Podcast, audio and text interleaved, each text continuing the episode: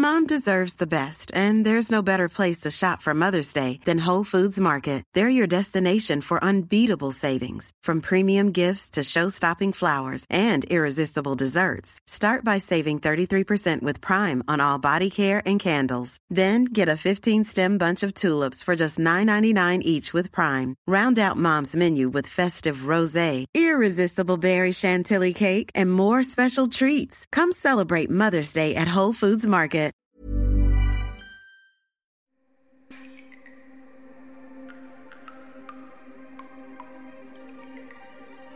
Vous écoutez Une autre histoire, un podcast d'histoire qui redonne aux femmes la place qu'on leur a ôtée. Je suis Aude Goubert et dans cette première saison, je vous raconterai la naissance du cinéma à travers la figure d'Alice Guy. Une autre histoire est produite par Louis Média et vous écoutez l'épisode 5.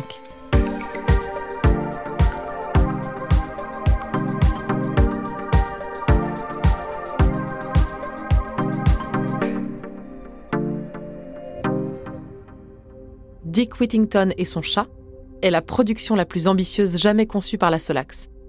Dedans, on y trouve un Londres médiéval, un enfant et son chat, un voyage en mer, un incendie, un naufrage, des terres lointaines et exotiques et un retour à Londres. Alice passe des heures à la bibliothèque, à la recherche de documents d'époque qu'elle transmet à Ménessier, son fidèle chef décorateur. Ménessier reconstitue le Londres médiéval dans les nouveaux studios de la Solax. Herbert Blaché, le mari d'Alice, est quant à lui à Flushing, à New York. Il travaille encore pour Gaumont et son chronophone. Herbert est inscrit dans les registres de la Solax comme vice-président. La réalité est qu'il ne s'en occupe presque pas. Il n'a pas le temps et pas forcément l'envie. Mais petit à petit, Herbert réalise que les Américains s'intéressent peu au chronophone. Alors qu'il commence à se lasser de son travail chez Gaumont, la Solax et les activités d'Alice prennent de l'ampleur.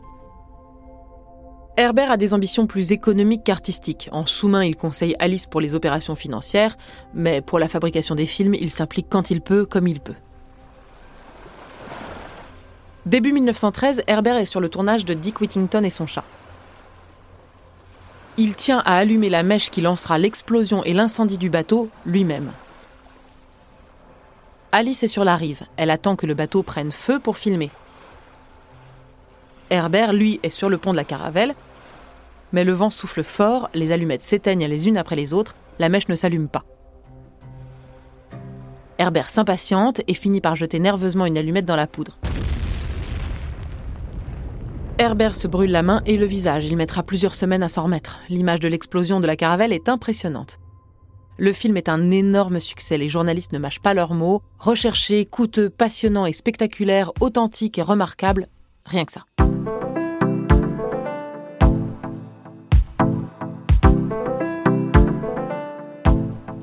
Quelques mois plus tard, en juin 1913, Herbert finit définitivement sa mission chez Gaumont et rejoint Alice à Fort Lee pour prendre la présidence de la Solax.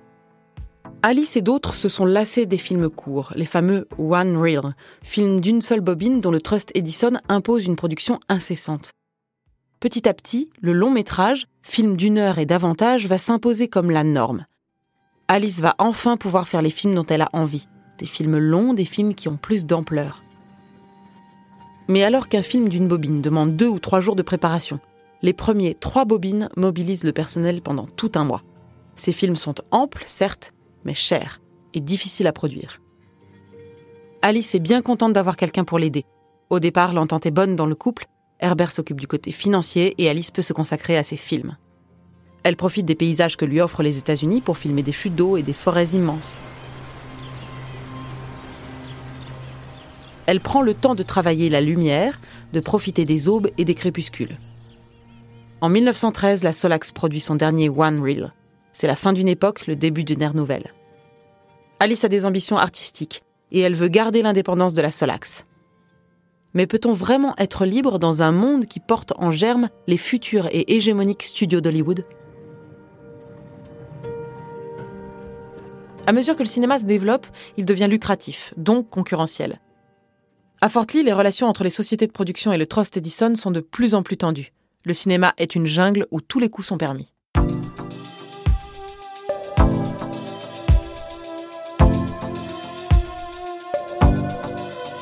Cinq ans plus tôt, en 1908, la création du Trust Edison obligeait ceux qui utilisaient des caméras Edison ou de la pellicule Kodak à adhérer au Trust et à lui payer des sommes mirobolantes.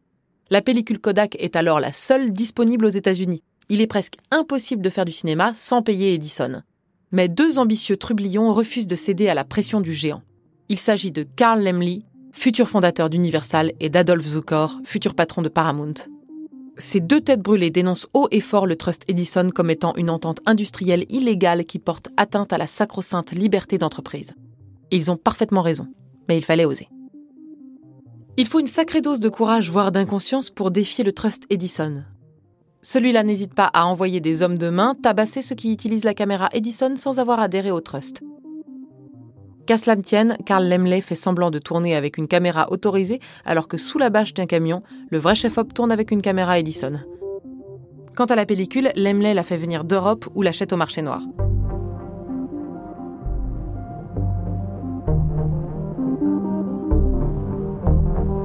Carl Lemley, qu'on appelle aussi Oncle Carl, est malin, audacieux et il n'a peur de rien. C'est aussi un génie du marketing. C'est lui qui va inventer le Star System. Avant les années 10, les comédiens n'ont pas de nom. Ce sont d'ailleurs eux qui passent le balai sur le plateau. C'est le cas de David Wark Griffith. Cet ancien acteur travaille maintenant en tant que réalisateur pour la Biograph, là où il a embauché Florence Lawrence, comédienne qu'on appelle alors la Biograph Girl. Florence Lawrence a du potentiel et elle est repérée par un autre producteur, Carl Lemley, qui a un flair inégalé. Il prépare un coup. En secret, il la débauche de la biographe et fait croire à la presse qu'elle est morte dans un accident de voiture. Le public est sous le choc d'apprendre que la biographe girl est décédée. Peu après, Carl Lemley s'arrange pour que la presse pense à une conspiration. Non, ce n'était pas un accident.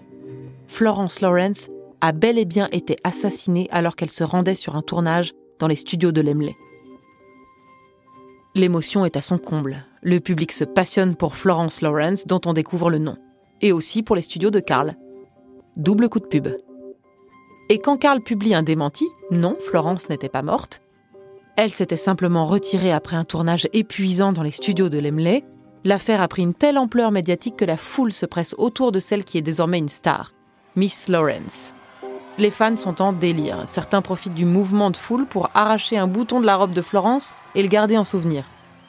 La première étoile américaine vient de naître et c'est loin d'être la dernière. Le futur patron de la Paramount va chercher Sarah Bernard en Europe. Marie Pickford devient célèbre. On s'arrache le français Max Linder, bientôt Charlie Chaplin, Rudolph Valentino, etc. Après le coup de bluff de Lemley, l'industrie comprend le potentiel populaire des comédiens. Entre 1910 et 1914, en 4 ans seulement, leur salaire passe de 5 à 2500 dollars par jour.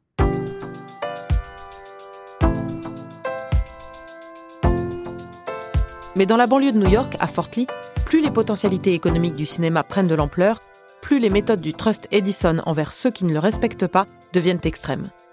Destruction de caméras, tirs en direction des équipes de tournage, éventrement des stocks de pellicules, incendie de décors, versement d'acide dans les bacs de développement, bientôt on entend des rumeurs d'assassinat. Karl Lemley et Adolf Zukor, qui refusent d'obéir au Trust, commencent à avoir vraiment peur pour leur peau. Il faut partir vite et le plus loin possible. Lemley et Zukor choisissent tous les deux la même destination. Une colline isolée et inconnue, Hollywood. Zukor et Lemley ont fui sur la côte ouest. Mais pour ceux qui restent à Fort Lee, dont la Solax, il faut être malin et avoir le cuir dur. 1913. Herbert est finalement assez jeune, 31 ans, soit 9 ans et autant d'expérience de moins qu'Alice. Il a passé ses dernières années à enregistrer des phonocènes pour Gaumont, assez loin des préoccupations quotidiennes de la Solax. Pourtant, le mari d'Alice est maintenant président de la Solax, et c'est lui qui prend les décisions économiques. Alice n'est pas toujours d'accord avec lui. Tout porte à croire que les relations dans le couple se tendent, comme ce film que réalise Alice, A House Divided, l'histoire d'un couple qui vit sous le même toit, mais qui ne s'entend plus au point de ne communiquer que par notes écrites. Jusque-là, Alice Guy était identifiée à la Solax. Tous les films étaient produits par elle, mais maintenant, Alice n'est plus l'unique productrice dans sa maison. On est en 1914, la tension monte en Europe et Alice lit les journaux français tous les jours. Le 28 juin, la nouvelle de l'assassinat de l'archiduc François Ferdinand par un Serbe tombe. Les Allemands envahissent la Belgique, la Pologne et le nord de la France. La guerre est déclarée. Avant la Première Guerre mondiale, Paris est toujours la capitale mondiale du cinéma. La ville lumière compte près de 150 salles et la France est le pays qui produit le plus de films au monde. Louis Feuillade, le scénariste qui avait engagé Alice quand elle était chez Gaumont, réalise Fantomas. C'est un énorme succès. Et aussi une nouveauté. Il y a plusieurs épisodes comme un feuilleton télé. Mais tout doit s'arrêter. Les techniciens et acteurs de Louis Feuillade sont appelés sous les drapeaux. Max Linder, la star française aux pantalons rayés et à l'œil taquin, s'engage au 19e escadron du train. Bref, c'est la guerre. Et à part pour les films de propagande, l'évolution du cinéma s'interrompt le temps que l'Europe se déchire. À des milliers de kilomètres de Paris, les Américains ne sont pas encore entrés en guerre, et ici, le cinéma explose. En 1915, Lemley et Zukor gagnent leur procès contre le Trust Edison. Les privilèges du mania du cinéma sont abolis. La Paramount et Universal peuvent désormais prospérer en toute légalité. L'indépendance est retrouvée pour tout Fort Lee, qui va très vite réaliser que le choix de Lemley et Zukor est loin d'être idiot. Les collines d'Hollywood sont dégagées et vierges de toute habitation. On peut donc y installer de vastes studios. La lumière est belle, les conditions climatiques sont idéales, les paysages autour variés. On peut tourner des films qui ont pour décor la mer, la montagne ou même le désert. Les ouvriers sont peu qualifiés, la main-d'œuvre peu chère, peu à peu, c'est tout New York qui migre en Californie. La Vitagraph, la Fox, la production, les stars, tout le monde migre à l'ouest. La légende d'Hollywood est en marche. En 1908, 2000 habitants seulement vivent à Hollywood. Sept ans plus tard, les célèbres collines en comptent près de 36 000. La ville connaît une croissance exponentielle qui fait rager les cow-boys tranquilles. Sur les portes des bars et des commerces, on peut lire ni chien, ni cinéaste. Charlie Chaplin aussi a fait le déplacement. Avec l'aide de l'actrice Mabel Normand, il lance Tramp, son personnage de clochard. Charlot est une star montante. Ses films arrivent jusque dans les tranchées françaises pour mettre du baume au cœur des poilus. Blaise Sandrard écrira Les Allemands ont perdu la guerre parce qu'ils n'ont pas connu Charlot à temps. Un autre géant se confirme pendant la guerre David Wark Griffith. L'acteur qui avait commencé chez Edison à balayer les plateaux et qui avait par hasard été le premier à tourner sur les collines d'Hollywood, réalise en 1915 Naissance d'une nation. Un film d'un racisme ahurissant qui défend la suprématie blanche et le Ku Klux Klan. Mais qui restera dans l'histoire comme un film à grand spectacle, d'une durée de 2h45, cher, long, qui utilise des montages alternés avec une partition orchestrale composée et jouée pour le film. Film événement qui engendrera des files interminables devant les salles de cinéma. Film entré dans l'histoire pour être précurseur de tous les codes de narration modernes au cinéma. Alors que la guerre sévit en Europe et qu'Hollywood se construit, à Fort Lee, dans la banlieue de New York, la Solax souffre. La situation économique est de plus en plus difficile et Herbert va se lancer dans une spirale de spéculation boursière hasardeuse. Il prend des associés, ouvre et ferme des sociétés. Cette perte d'indépendance est un tournant dans la vie d'Alice. Petit à petit, la seule axe va disparaître et le couple Herbert-Alice se déliter. Alice est réalisatrice avant tout. Elle va faire des films pour d'autres productions. Pathé, World, La Métropolitane. Les contrats sont très mal négociés. On appelle Alice et Herbert les suckers, des poissons qui avalent l'appât et l'hameçon. Ça n'empêche pas Alice de réaliser des films de qualité et de tourner avec la future star Olga Petrova. Alice et Olga vont faire quatre films ensemble, dont La Madone, un énorme succès. Olga regrettera longtemps l'époque où elle tournait avec Alice.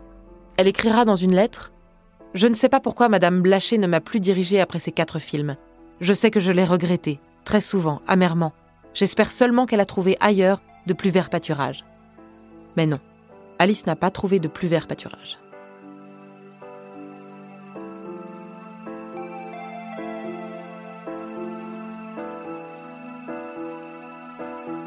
Le 6 avril 1917, les États-Unis entrent en guerre pour sauver l'Europe. Certaines stars, dont Charlie Chaplin, font de la publicité pour les enrôlements dans la guerre. Alice a découvert qu'Herbert la trompait, qu'il jouait leur argent au casino et celui de la Solax en bourse. Les enfants d'Alice grandissent. Simone a 9 ans et Reginald, son garçon, en a 5 lorsqu'ils sont tous les deux brutalement atteints par la rougeole. Tout le monde a besoin d'air. Alice emmène ses deux enfants en Caroline du Nord pour leur convalescence. Là-bas, elle contribue à sa manière à l'effort de guerre nationale. Elle travaille pour la Croix-Rouge et fabrique des chandelles qui sont envoyées en Europe pour éclairer les tranchées. Elle se sent utile. Entre les mains d'Herbert, la Solax périclite à la même vitesse qu'Hollywood explose. Alice quitte Fort Lee où elle n'a plus rien à faire. Tout le monde part pour la côte ouest et Herbert y passe de plus en plus de temps avec sa maîtresse. On lui connaît une aventure avec Catherine Calvert, star des studios Vitagraph, et une avec Loïs Weber, qui avait ses propres studios à Hollywood et qu'il fit tourner pour le chronophone de Gaumont. Alice s'installe dans un petit appartement new-yorkais où elle continue à faire ses films de commande. Il faut bien gagner sa vie. Elle rencontre Chaplin. Elle lui propose de tourner pour elle dans le chapeau de paille d'Italie. Il décline la proposition, il est pris par la préparation de The Kid.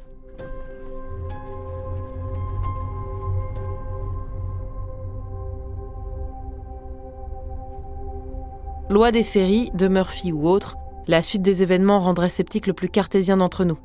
Il y a quelque chose de tragique, d'irréel, comme un entêtement du destin qui décide d'accélérer les choses.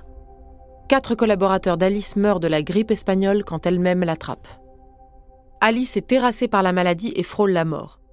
À peine remise, ce sont ses enfants, Simone et Reginald, qui sont frappés par une foudroyante épidémie de polio. Et quand elle retourne à Fort Lee, elle découvre ahurie que les studios de la Solax ont disparu, ravagés par un incendie. Herbert les avait sous-loués à deux petites sociétés. Le feu n'était pas volontaire, mais aucune assurance ne couvrira les dégâts. Les dettes s'accumulent et le fisc américain saisit la Solax, du moins ce qu'il en reste. Alice n'a plus rien. Herbert, lui, est à Hollywood avec sa maîtresse du moment.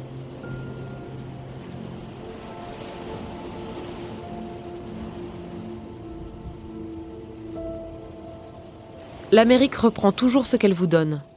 Voilà ce que pense Alice quand elle monte sur le paquebot qui la ramène en France. À moins que ce ne soit Herbert qui lui ait pris ce qu'elle avait réussi à construire. Mais la réalité est peut-être plus complexe. Le cinéma américain s'est structuré, le passage au long métrage a rendu l'industrie extrêmement concurrentielle, la survie est presque impossible pour les indépendants, l'avenir appartient aux surpuissants. Hollywood se transforme en ruche industrielle. Les studios deviennent de vraies petites villes qui disposent de leurs propres casernes de pompiers, de leur hôpital et de leur gendarmerie. Spécialisation des métiers, accélération des rythmes de production ont fait des films à la chaîne. Joseph Kessel dira Les idées, le talent, la couleur, le rythme, les êtres vivants deviennent à Hollywood des marchandises. Hollywood fabrique des images parlantes comme Ford fabrique des automobiles. La chute américaine d'Alice fut aussi fulgurante que son ascension. En cinq ans, elle fonde la Solax et en fait un des studios les plus influents des États-Unis. En cinq autres années, avec la contribution d'Herbert, de la guerre et de la naissance d'Hollywood, ce même studio est littéralement réduit en cendres. Mais Alice a de la ressource. Elle rentre en France avec l'expérience de l'Amérique. Elle a fondé un studio, réalisé plus d'une centaine de films, côtoyé ceux qui ont fait Hollywood. Nous sommes en 1922. À Paris, Alice a encore des contacts et pas des moindres. Gaumont, Feuillade et quelques autres qui comptent dans le milieu du cinéma. Ils l'aideront à remettre le pied à l'étrier. Du moins, c'est ce qu'elle pense.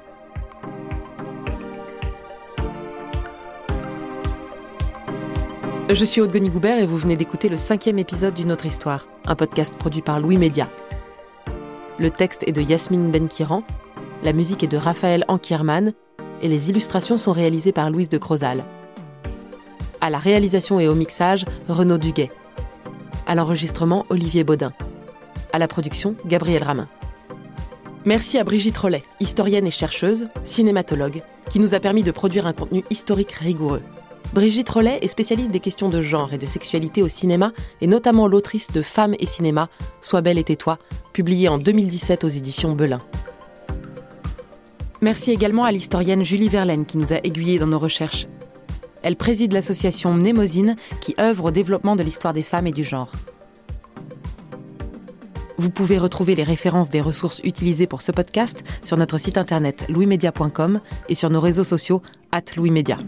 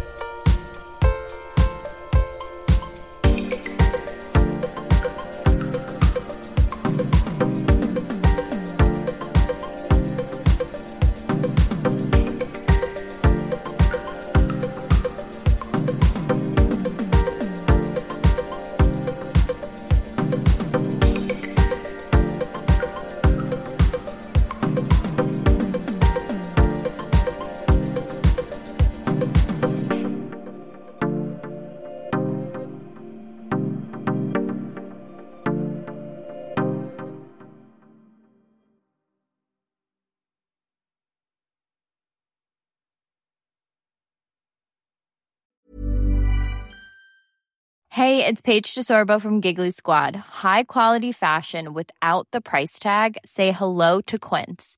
I'm snagging high-end essentials like cozy cashmere sweaters, sleek leather jackets, fine jewelry, and so much more. With Quince being 50 to 80% less than similar brands. And they partner with factories that prioritize safe, ethical, and responsible manufacturing. I love that. Luxury quality within reach. Go to quince.com slash style to get free shipping and 365 day returns on your next order. Quince.com slash style.